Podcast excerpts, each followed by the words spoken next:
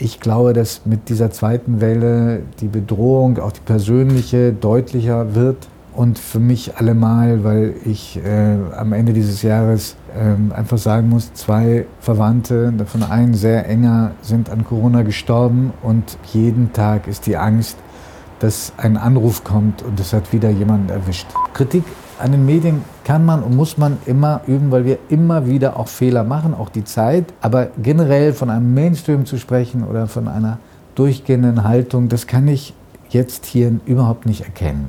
Die Zeit ist keine Redaktion, die man durch hierarchische Positionen leiten kann, auch keinen einzigen Monat. Das ist hier Gott sei Dank ein Laden mit lauter Überzeugungstätern und Täterinnen. Turi 2 Podcast Menschen, Medien, Marken. Giovanni Di Lorenzo steht als Chefredakteur seit 16 Jahren an der Spitze der Wochenzeitung Die Zeit. Für die Turi 2 Edition 13 habe ich ihn am vergangenen Donnerstag zum Interview in Hamburg getroffen. Das Gespräch erscheint im Januar gedruckt und hier vorab als Podcast. Eine gute halbe Stunde lang blicken wir auf die Höhen und Tiefen des fast abgelaufenen Jahres, sprechen über die Stimmung in Deutschland in Zeiten der Pandemie, über den sagenhaften Auflagenerfolg der Zeit und über die Pluralität und Streitkultur, die die Redaktion Vision der Zeit seit vielen Jahren nach innen und nach außen zeigt. Ich bin Markus Tranto, Chefredakteur von Turi 2. Willkommen zum Turi 2 Podcast. Herr Di Lorenzo, welche Überschrift geben Sie dem Jahr 2020? Wichtige und richtige Frage, weil wir auch gerade an unserem Jahresrückblick äh, basteln. Und da haben wir, glaube ich, schon eine Überschrift gefunden, die sehr emotional ist. Ähm, aber so im, im Gespräch mit Freunden äh, würde ich eher sagen, das Jahr ein, oder ein Jahr wie ein Knacks. Äh, vor, einigen, vor einiger Zeit hat ja äh, Roger Willemsen, vor seinem Tod natürlich, ein Buch geschrieben, Der Knacks, und beschreibt dort Momente von Menschen, die sie verändert haben. Und ich glaube, dieser, dieses, diese Corona-Pandemie ähm, war eine, äh, ein Knacks für fast die gesamte Menschheit. Die 29er Jahre, die wir ja vielleicht so ein bisschen euphorisch uns vor einem Jahr angeguckt haben. Wir auch. Wir ja, auch ja, ja, ja. Die haben einen Fehlstart hingelegt. Ja, wenn man irgendwie Jahre dafür verantwortlich machen können, ja. Wenn man es so sehen möchte. Immerhin, ähm, einen Hoffnungsschimmer sehe ich so. Am Ende dieses Jahres, Donald Trump ist abgewählt worden. Ja, ich finde das äh, in der Tat, man hat die, die, das Aufatmen alle mal in Deutschland richtig gespürt, ja, ähm, auf allen Ebenen. Aber es gibt, gab sicher auch andere Dinge, die, die, die gut waren. Ich ähm, finde, dass in Krisenzeiten zeigen ja Menschen ihre, sich von ihrer besten und von ihrer schlechtesten Seite. Und das, was äh, die an Gutem gezeigt haben. Das wird auch bleiben. Es gab unendlich viel Solidarität und Hilfe und Fürsorge neben dem Schrecklichen. Und auch das, glaube ich, wird als Erfahrung und im kollektiven Gedächtnis der Menschen bleiben. Und dass wir, wenn wir nur wollen, auch äh, zumindest in Teilen anders arbeiten können. Ähm, dass so viele Meetings und Dienstreisen ähm, nicht nötig sind, wie wir sie bislang äh, veranstaltet haben. Mhm. Ähm, das mit der Solidarität, da haben Sie äh, das zu Beginn der Corona-Krise äh, in der Zeit ganz eindrücklich, wie ich fand, geschrieben. Ich muss mal gucken, ob ich jetzt hier das Zitat finde. Und zwar haben Sie im Prinzip gesagt, dass alle zu Hause geblieben sind, sei eine nie dagewesene Demonstration der Menschlichkeit äh, den Risikogruppen und den Schwachen gegenüber. Was ja. meinen Sie, hält dieser Konsens auch gerade Nein, in dieser wird, Zeit? Der wird immer schwerer zu halten. Ähm, und äh, wir sind ja durch die erste Welle so gut gekommen, dass ganz viele Menschen, auch Leute, die Corona durchaus ähm, nicht leugnen, ja, äh, gesagt haben, das soll es gewesen sein. Ich meine, war doch vergleichsweise harmlos. Ähm, ich glaube, dass mit dieser zweiten Welle die Bedrohung, auch die persönliche, deutlicher wird. Ähm, und für mich allemal, weil ähm, ich äh, am Ende dieses Jahres ähm, einfach sagen muss, zwei Verwandte, davon ein sehr enger, sind an Corona gestorben und ähm, jeden Tag ist die Angst, dass ein Anruf kommt und es hat wieder jemanden erwischt. Das ist natürlich hart. Ähm, ähm, wie, wie gehen Sie selbst damit um? Werden Sie noch deutlich vorsichtiger oder? Natürlich, ich habe Angst. Ich war ja auch vor Corona schon der geborene Hypochonder und, und, und trotzdem ähm, denke ich einfach, was. Und ich will auch niemanden gefährden, natürlich nicht am allerwenigsten meine Familie. Aber trotzdem ist mir immer bewusst, dass wir einen sogenannten systemrelevanten Beruf ausüben, so wie es auch Pfleger tun und Verkäuferinnen äh, und dass äh, die auch nicht zu Hause bleiben können und sagen, ich habe Angst, ich gehe nicht im Büro, obwohl die sich viel mehr Leuten aussetzen, als wir es tun. Und um Journalismus richtig zu betreiben, muss man halt auch das sehen, was man beschreiben und analysieren möchte. Also Insofern, ich war jeden Tag ähm, hier bislang. Das heißt, Sie haben kein Homeoffice gemacht? Nein, nie. Ausgenommen natürlich äh, in den Zeiten des Urlaubs. Mhm. Ähm, Journalismus ist Quatschen im Flur. Auch, ja, das ist ähm, auch, nicht nur natürlich, aber auch. Und wir sind äh, ein Kommunikationsberuf und, und ich kann auch, ähm, jeder soll es machen, wie er es für richtig hält, aber ich finde es gefährlich, wenn wir äh, die Büroräume aufgeben.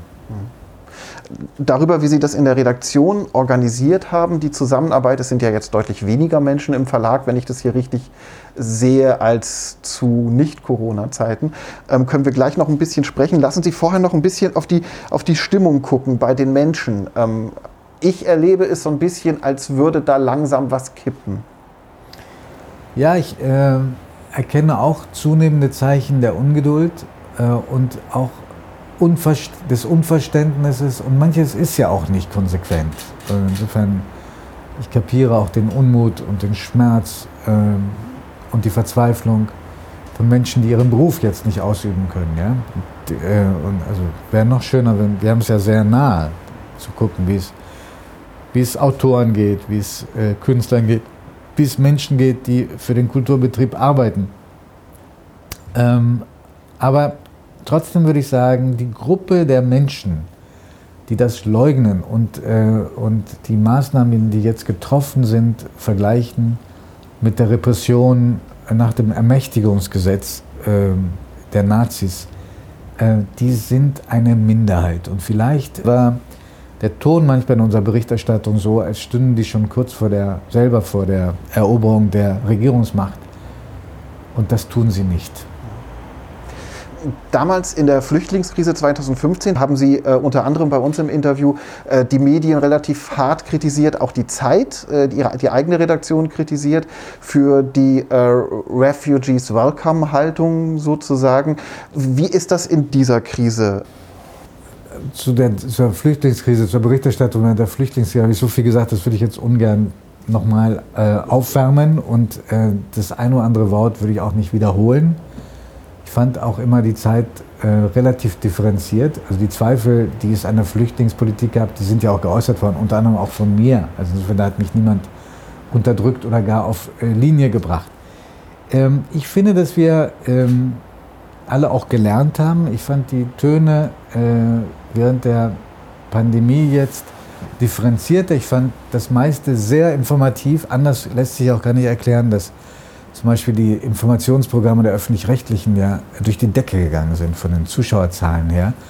Und auch wir haben bei der Zeit, finde ich, überhaupt nicht Mainstream gemacht, sondern ähm, wir haben sehr früh, glaube ich schon im März oder im April, einen Titel gemacht mit der programmatischen Zeile Alle Macht dem Virus, der sehr wohl die äh, problematischen äh, Punkte angesprochen wurden. Dass wir haben jetzt auch während der zweiten Welle die Zweifel geäußert äh, oder veröffentlicht von Menschen, ähm, die auch sehr prominent sind und nicht die üblichen Verdächtigen, die sowieso immer alles doof finden und aus Prinzip dagegen halten. Ähm, und diese Stimme habe ich auch woanders gelesen. So, was wir nicht tun, ist, dass wir sagen, wir nehmen die Krankheit nicht ernst. Ähm, das finde ich auch ein Standpunkt, den man keinem vernünftigen Mensch empfehlen kann. Das heißt, kein Grund für Kritik an den Medien in dieser Krise? Doch, Kritik an den Medien kann man und muss man immer üben, weil wir immer wieder auch Fehler machen, auch die Zeit. Aber generell von einem Mainstream zu sprechen oder von einer durchgehenden Haltung, das kann ich jetzt hier überhaupt nicht erkennen. Kann man mit Corona-Leugnern diskutieren oder lässt man es lieber? Also was ich zum Teil selber gesehen habe am Mittwoch vergangener Woche in Berlin und mitgekriegt habe, da, da muss ich sagen, habe ich große Zweifel, ob man äh, noch reden kann. Wie, äh, wie kann man mit Menschen diskutieren, die irgendwie denken, Impfstoff wird aus Embryonen äh, gemacht. Wie, was soll man denn da sagen? Oder Leute, die sagen, wenn du fragst, ja, wo haben sie, erklären Sie doch mal, was Ihr Einwand ist. Oder warum Sie glauben, dass ähm, Corona harmloser ist als ein Schnupfen. Ähm, dann sagen, hören Sie, ja, das habe ich alles aus dem Netz, aber es ist ja noch kein Argument. Ähm, ich glaube nur, dass es äh, wichtig ist, auch in diesem Fall wichtig ist, um die äh, zu kämpfen, die man noch erreichen kann. Ähm, und äh, weil das schon sonst eine schleichende Vergiftung ist, die auch bleibt in einem Land. Und äh, ich habe immer den, die Auffassung vertreten, wo es nur geht, muss man auch um Menschen werben. Wohl wissend, dass es bei einigen keinen Zweck mehr hat. Interessant war ja in Berlin und für mich äh, auch, obwohl ich da viel schon gelesen hatte, äh, auch erschreckend, ja, die in dem phänotypisch waren die überhaupt nicht zu unterscheiden von den Teilnehmern anderer Demonstrationen, bei denen es um ganz andere Dinge, um ganz andere Dinge geht. Und zum Teil hatten die die, die Symbole und Zeichen auch des äh, grünen alternativen Protestes. Also wehrt euch, leistet Widerstand. Also es kommt mir alles vor wie so ein Déjà-vu aus den 80er Jahren. Mhm. Aber deutlich weniger humanistisch angehaucht wahrscheinlich? Oder? Also viel, viel aufgeladener mit Wut, äh, und, aber überhaupt nicht so, dass man sagen kann, die sind irgendwie alle gleich. Die, die sehe ich auf 100 Meter gegen den Wind. Nein, so ist das nicht. So wie Burschenschafter früher an den Schmissen. Nein, so war es nicht. Die und die erhobenen Hände vor der Polizeikette oder äh, vor dem Wasserwerfer, ich meine, das sind ja alles Gesten, und, und die ganz anders konnotiert sind wuchern die politischen Ränder? Gibt es mehr Menschen, die man mit ähm, Argumenten nicht mehr erreichen kann? Ja, also mein Kollege Sascha Lobo, ja, der, der, der sehr schlauer ist, hat mal gesagt, durch die neuen Medien sehen wir die nur mehr. Die gab es auch früher. Ja? Also früher war es ja dann so, bei Familienfeiern, habe das selber noch erlebt, als ich klein war in Deutschland, da gab es dann so einen Onkel, wo man schon das Gefühl hatte, der ist NPD-nah. Ähm, den hat man aber nur alle zwei Jahre mal überhaupt mal mitbekommen und dann hat man sich irgendwie Kopfschütteln abgewendet. Und jetzt ist diese, diese Strömung viel sichtbarer. Was mir mehr Sorgen bereitet, ist, dass, die, dass dieses Schreien von den Rändern heute sehr viel größere Resonanzräume findet als früher, sodass man manchmal das Gefühl hat, die beherrschen auch den Diskurs. Mhm. Diskurs ist ein gutes Stichwort. Sie haben ja für den Pro sogenannten Diskurs, das ist ja gar kein richtiger Diskurs, den, ähm, die Debatte, ja, auch kein gutes Wort. Sie sehen, ich, ich suche nach einem Wort. Das ist ja Diskurs wäre ja, würde ja setzt immer voraus, dass sich Menschen austauschen und sich mit den Argumenten des jeweils anderen auseinandersetzen wollen. Das kann ich oft nicht mehr erkennen. Sie haben ja äh, in der Zeit eine Rubrik für Pro und Contra. Die, die Seiten, die, wir haben, wir haben die, richtige Seiten, die Ressort, ein eigenes genau, Ressort. Eigenes Ressort. Ähm, ist es, wie, wie, wie, einfach ist es in dieser Zeit, Menschen an einen Tisch zu bringen? Sowieso nicht wegen Corona ist es schwierig, aber Menschen ins Gespräch zu bringen, die komplett widerstrebende Meinungen haben, gegensätzliche Meinungen? Überhaupt nicht schwierig. Also in, in, jetzt hatten wir einen Fall, dass wir sehr gerne jemanden zusammengebracht hätten an einer Schule, ich, ich umschreibe das ein bisschen, um den nicht zu entlarven, ja, mit, äh, mit Eltern und Schülern die, und Lehrern, die Corona leugnen an derselben Schule. Da war es schwierig einfach, weil die sich so gut kennen und auch weiter miteinander zu tun haben müssen. Ja. Ähm, aber in der Regel ist es gar nicht schwer, die Paare zu finden und es ist doch überraschend, wie interessant das eine oder andere ähm, Argument ist. Und nicht jedes Gespräch gelingt, manchmal auch, weil die Standpunkte nicht unterschiedlich genug sind oder es ein Ungleichgewicht gibt bei den Gesprächspartnern. Aber ich stelle fest, dass die meisten Leserinnen und Leser über so ein Format sehr dankbar sind, weil sie sagen, da bin ich mal mit was Neuem konfrontiert. Ja? Aber die Gesprächskultur sehen Sie nicht irgendwo kippen, die Doch, ist weiterhin die da. Sehe, die sehe, nein, das ist genau das, was ich gerade versuchte zu sagen, dass ich glaube, dass die, dass die ganz große Mehrheit der Menschen in diesem Land ähm, noch sehr vernünftig ist und sich als in der Mitte anzutreffen sind. Und diese Mitte wirkt etwas mutlos, farblos, ähm, auf der Suche nach Galionsfiguren, die es offenbar nicht mehr gibt oder nicht sichtbar werden. Und deswegen bekommt das, was von den Rändern kommt, auch ein Gewicht, das ihnen nicht zusteht, aber das dennoch gefährlich ist. Die Zeit gilt ja als sehr diskussionsfreudige, manchmal vielleicht auch streitfreudige, also Ja. im positivsten Sinne Redaktion. Wie haben Sie das in dieser Zeit mit Homeoffice und es sind nicht alle da, äh, wie haben Sie das organisiert, diese Kultur am Laufen zu halten? Also wir haben äh, niemand in ein Homeoffice geschickt und wir haben auch niemanden zurückbeordert aus dem Homeoffice. Jeder hat es so gemacht, wie er es für richtig hält. In Absprache natürlich immer mit den, mit den Ressortleitern. Äh, Sie sehen, wir sind eigentlich im Prinzip schon ein antiautoritärer Laden. Ja?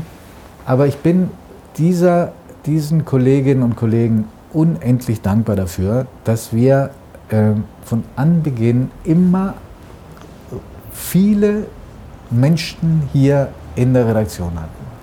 Ich kenne hier in Hamburg überhaupt niemanden, der aus Prinzip jetzt zu Hause geblieben ist. Natürlich bleiben immer wieder Kolleginnen und Kollegen zu Hause, einfach weil wir sonst auch gar nicht die Hygiene- und Abstandsregeln hier vernünftig einhalten können. Aber, aber eigentlich waren während dieser neun Monate oder acht Monate immer Menschen hier, auch zu den dramatischsten Zeiten. Und davon haben wir enorm profitiert, weil eine bessere Zeile, ein besseres Bild, eine bessere Aufmachung, das ist oft der Moment einfach nur ein kurzer Moment des Zurufs und des Austausches. Kriegt man auch digital hin, aber es ist schwieriger. Im Frühjahr, da war ein Teil der Belegschaft der Zeit in Kurzarbeit. Sie selbst und äh, Rainer Esser, der Geschäftsführer, haben auf einen Teil ihres Gehalts freiwillig verzichtet. Ist inzwischen wieder alles back to normal? Äh, was das Gehalt anbelangt, ja. Äh, wobei ich herausstellen möchte, dass äh, 34 oder 35 Kolleginnen und Kollegen total freiwillig auf Gehalt verzichtet haben äh, für zwei Monate, was ich großartig fand. Und zwar aus Solidarität zu, der, zu dem Rest der Mannschaft, die ähm, in Kurzarbeit gegangen ist, auch für zwei Monate. Wir haben das ja frühzeitig abgebrochen. Und dann haben wir gesehen, dass ähm, erstens sehr viel Arbeit mehr da war und zweitens, äh, was unmittelbar damit zusammenhängt, äh, wir doch eine Entwicklung feststellen, mit der niemand gerechnet hat, nämlich dass die, die Verkäufe so zugenommen haben, dass wir einen großen Teil unserer Verluste bei den Anzeigen, den Veranstaltungen, den Reisen wettmachen können. Ähm, da können wir wirklich einfach nur unserem Schöpfer danken. Ja? Das heißt, das Geschäftsjahr 2020 bei der Zeit ist nicht wirklich düster? Entgegen den Erwartungen und den Prognosen, die am Anfang da waren, weil das Anzeigengeschäft einfach massiv zusammengebrochen ist, können wir mit diesen äh, gestiegenen Vertriebserlösen sehr viel wettmachen. Ja. Das vergangene Jahr 2019 war ein Rekordjahr, das Jahr 2020 Rekordjahr bei den Auflagen, also die Teil, der Teil, für den Sie verantwortlich sind. Nein, sind, äh, dazu brauchen wir auch einen sehr, sehr starken Verlag. Das ist jetzt keine äh, Höflichkeitsfloskel, sondern äh, du kannst noch so ein gutes Blatt machen und wir bemühen uns wirklich sehr, ein gutes Blatt zu machen, aber ohne einen vernünftigen Vertrieb kriegst du das auch nicht auf die, an, an die Leute gebracht. Und insofern ist das, bleibt das eine große Teamleistung. Aber, aber sagen wir, das, was wir jetzt, wer weiß, wie lange es anhält und äh, ohne dass sich irgendjemand hier etwas einbildete, aber der Auflagenzuwachs hat unsere kühnsten Erwartungen übertroffen. Ja? Also wir stehen manchmal selber noch ungläubig vor diesen Zahlen. Können Sie sich erklären, warum Sie so erfolgreich sind? Oder ist das auch für Sie ein Buch mit äh, vielleicht nicht sieben, aber doch ein paar Siegeln? Also äh, irgendwas machen wir nicht ganz falsch. Äh, und ich denke, es hat auch was mit dem Blatt selbst zu tun. Dann ist es natürlich gibt es nie nur einen Grund. Ja? Ich, ich, was denken Sie denn? Ich denke, was, was glauben Sie, was der, was der, was Gründe oder, oder gibt es Ihrer Meinung nach einen Hauptgrund? Also ich hätte einen, ich hätte eine Idee. Ähm, und zwar glaube ich, dass die Zeit es früher als andere Medien geschafft hat, eine richtige Community aufzubauen. Menschen, denen die Zeit selbst als Marke am Herzen liegt, die sich über viele Zeitprodukte, die es neben der Zeitung gibt, freuen? Also ganz bestimmt auch, ganz, ganz bestimmt. Ähm, aber ich glaube, da kommt einiges dazu. Äh, ich glaube, dass ähm, mehr Leserinnen und Leser es wertschätzen, dass bei uns noch eine gewisse Pluralität der Meinungen sichtbar wird, dass das eine Rolle spielt. Ähm, eigentlich sollte das eine Selbstverständlichkeit sein. Vielleicht ist es das nicht mehr. Ähm, ich glaube, dass eine Rolle spielt, dass ähm, das Lesen der Zeit ja nicht bedeutet, wir blenden das Schlimme und Negative aus, im Gegenteil. Aber sozusagen, dass am Ende das Leseerlebnis doch auch dir etwas persönlich bringt. Ähm, was auch was vielleicht Aufbauendes, Erkenntnisreiches, vielleicht gelegentlich sogar was Tröstendes hat, dass das eine Rolle spielt. Ähm, ich glaube, dass wir besser lesbar sind, dass unser Angebot breiter geworden ist, wir nicht nur auf zwei Genres oder drei spezialisiert sind. Ähm, und, und vielleicht ist einfach auch das Blatt ganz schön. Hätten Sie einen Titel gemacht wie den Fridays for Future Titel des Stern? Ähm, ich weiß nicht, wie ich gehandelt hätte als Stern-Chefredakteur. Das ist jetzt eine andere Frage. Für die ja. Zeit wäre das nicht in Frage gekommen, weil ich glaube, dass wir, dass die Distanz zu den Akteuren, die wir beschreiben, ähm, fundamental ist. Aktuell hat er nochmal kurz Stern äh, einen Diversitätstitel, einen Quotenfrauentitel, der ganz viel diskutiert wird. Sind Sie auf den ein bisschen neidisch vielleicht? Äh, Würde nein, der besser nein, in die Zeit passen? Nein, finde ich gar nicht, weil da bin ich auch gespannt, ähm, ob das, also ich finde, dass wir im Blatt bei uns mehr hätten machen können aus dem Thema, ja. Und natürlich sympathisieren wir alle mit dem Anliegen.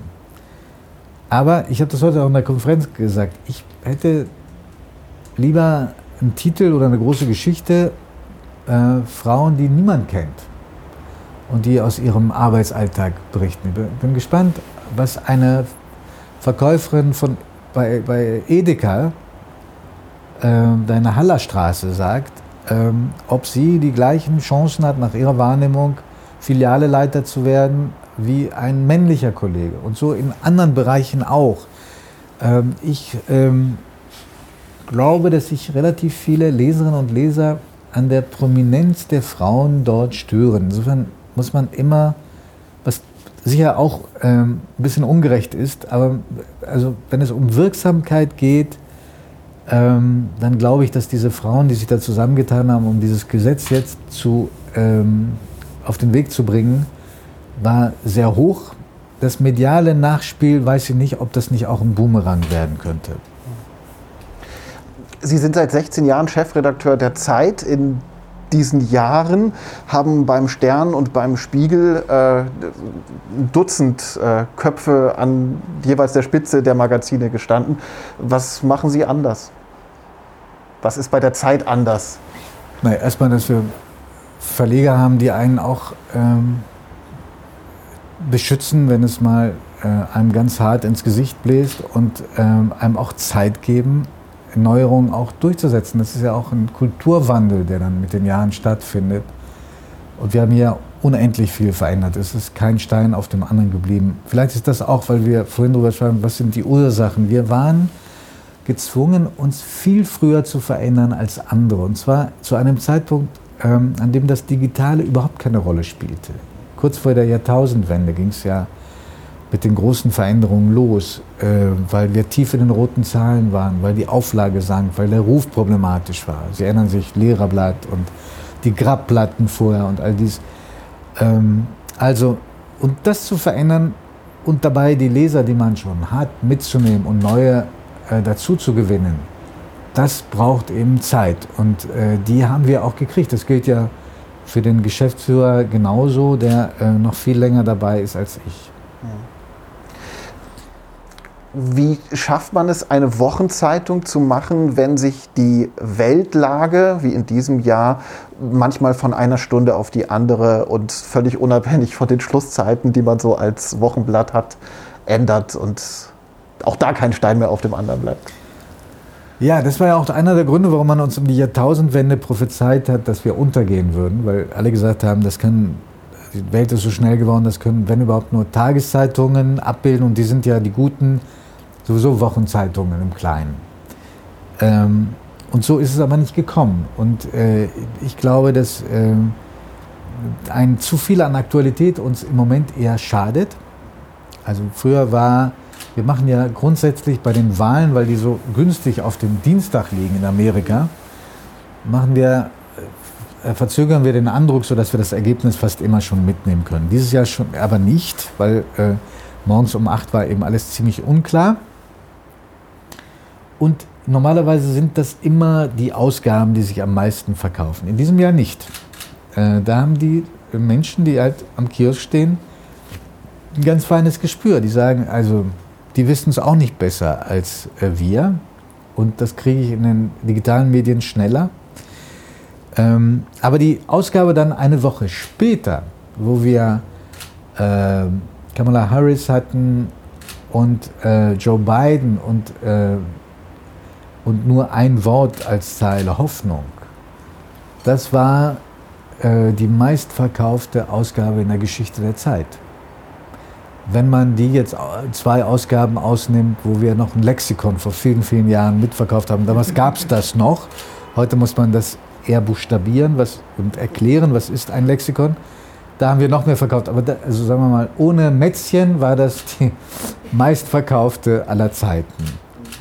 Also da sehen Sie das. Und ich glaube, statt der politischen, tagespolitischen Aktualität muss da was anderes rein, nämlich die emotionale Aktualität. Das ist, glaube ich, ein Erfolgsrezept. Wenn Sie es schaffen, in einer Woche die Stimmung, den Nerv von Menschen zu treffen. Sehen Sie in Deutschland die Gefahr einer Cancel Culture? Es ist in den vergangenen Wochen öfter mal über ähm, zu spitz oder zu provokativ formulierte Fragen in Interviews diskutiert worden. Ja, das ist äh, also mit, mit Amerika überhaupt nicht zu vergleichen. Also es ist hier schon sehr viel moderater. Äh, es gibt natürlich auch hier Tendenzen und die werden immer dann stark, wenn wir, also sozusagen die klassischen Medien, das aufgreifen und verstärken. Mm, weil der Effekt so schön ist, vielleicht manchmal auch, weil der eine oder andere Journalist oder die eine oder andere Journalistin damit sympathisiert. Und dann wird es ein richtiges äh, Problem. Ähm, so bleibt es in relativ kleinen Rahmen.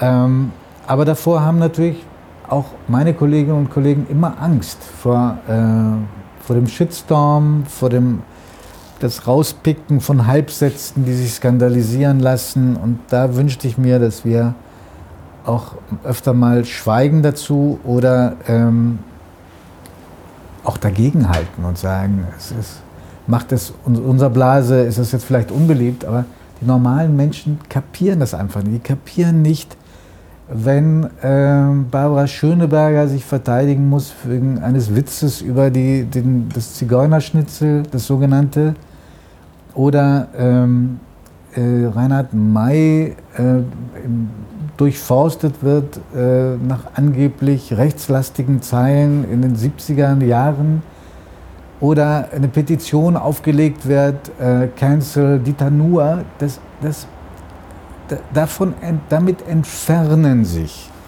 unsere Blasen immer mehr von den Leuten, die wir eigentlich erreichen müssten. Da ist das große Risiko. Das heißt, eine Angst, dass die Journalisten bald sich selbst zensieren, haben Sie nicht? Nicht bei die Journalisten, das stimmt nie. Mhm. Aber, aber eine große Angst, sich nicht bei den Lesern, sondern bei, bei den, in der eigenen Familie der Kolleginnen und Kollegen unbeliebt zu machen, die, die ist schon spürbar. Die gibt es. Also das merken Sie auch an, das macht ja jeder von uns, tausend Kautelen, ja nicht missverstanden zu werden. Ja? Ähm, und das ist schon einengend. Ich habe so manchmal das Gefühl, dass gerade an den Rändern, also jetzt nicht bei den Rechtsradikalen selbst, sondern eher am Rand, ähm, dass da Dinge heute sagbarer sind, als sie früher waren und dass es in der Mitte, also da, wo wir uns alle wähnen, dass wir da viel dünnhäutiger geworden sind. Ja, jedenfalls, unsere Dünnhäutigkeit geht nicht zusammen mit dem, was, ähm, was leider der Mainstream ist, außerhalb unserer Milieus. Ähm, die, die, die Welt marschiert in, äh, fast überall nach rechts. Ähm, überall gibt es oder drohen rechtspopulistische Bewegungen hochzukommen oder sie, sie regieren schon. Amerika ist jetzt ähm, äh, Gottlob ähm, wieder zurückgefallen an eine in diesem Sinne wirklich demokratische Partei, die möglicherweise auch wieder einen zivilen Ton in den Diskurs reinführt, aber auch mit einem Kandidaten, der nun alles andere als Cancel Culture äh, verkörpert. Ja?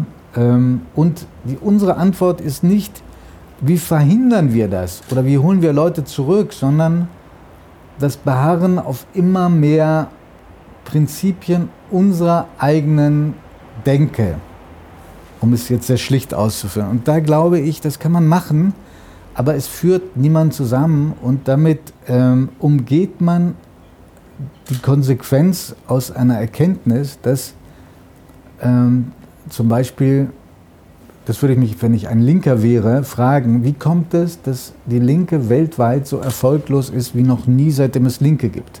Muss es doch eine Erklärung geben. Liegt das daran, dass sie uns nicht mehr glauben? Haben die anderen die besseren Parolen?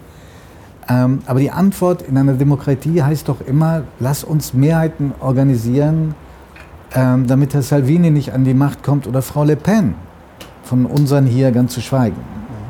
Sie, Sie haben gerade so diesen, diesen, diesen Drang, diesen Drall nach rechts, den die Welt momentan erlebt, ein bisschen beschrieben. Welche Aufgabe sehen Sie da bei den Journalisten?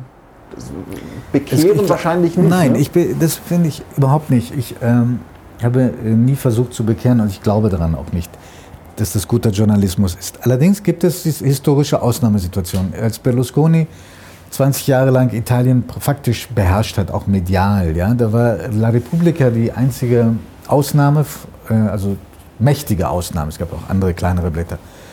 Ähm, und äh, die haben sich wirklich dagegen gestellt und äh, programmatisch und ähm, äh, wirklich mit, mit täglichem Mission Statement. Aber sie haben dafür auch einen hohen Preis bezahlt. Als nämlich Berlusconi vorbei war, waren die sehr klar gebrandet und äh, seitdem geht es immer weiter abwärts. So, und ich glaube, dass auch Trump eine demokratische äh, oder eine Ausnahmeerscheinung in einem lang, langwähren, lang bewährten demokratischen System darstellt und so, dass es verständlich ist, dass die New York Times sich da so aufgestellt hat, wie sich diese Zeitung aufgestellt hat. Jetzt bin ich neugierig, wie das unter beiden laufen wird.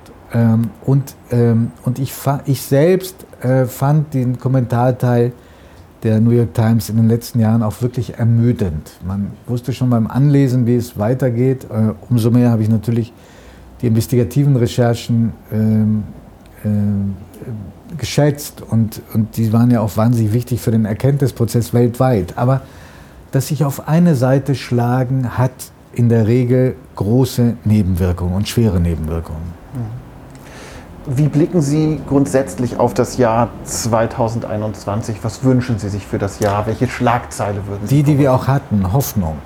Die war nun auf, äh, war ja die Ausgabe, wo der Impfstoff äh, offenbar gefunden worden war, auch noch in Deutschland. Ähm, und ähm, die Wahl in Amerika. Aber ähm, die Leute, die, die, das, das, das, spürst du überall. Wir machen jetzt jede Woche eine Umfrage unter unseren Lesern. Was hat dich am meisten bewegt? Ja? Und es sind fast immer das Private. Die, jeder verträgt auch nur äh, eine überschaubare Dosis an schlechten, bedrückenden, bedrohlichen Nachrichten. Die Konsequenz daraus ist aber nicht, sehen Sie, ich, auch ich passe jetzt auf, auf das, was ich sage, den Kopf in den Sand zu stecken, sondern wir müssen auch sehen, dass wir mit unseren Medien auch andere Geschichten geben. Das Gift ein bisschen dosieren, das ja, in der Welt ist. Ja, ohne dass man dadurch was verharmlost. Sie sind 61 Jahre alt jetzt, seit 16 Jahren Chefredakteur. Wie lange wollen Sie noch?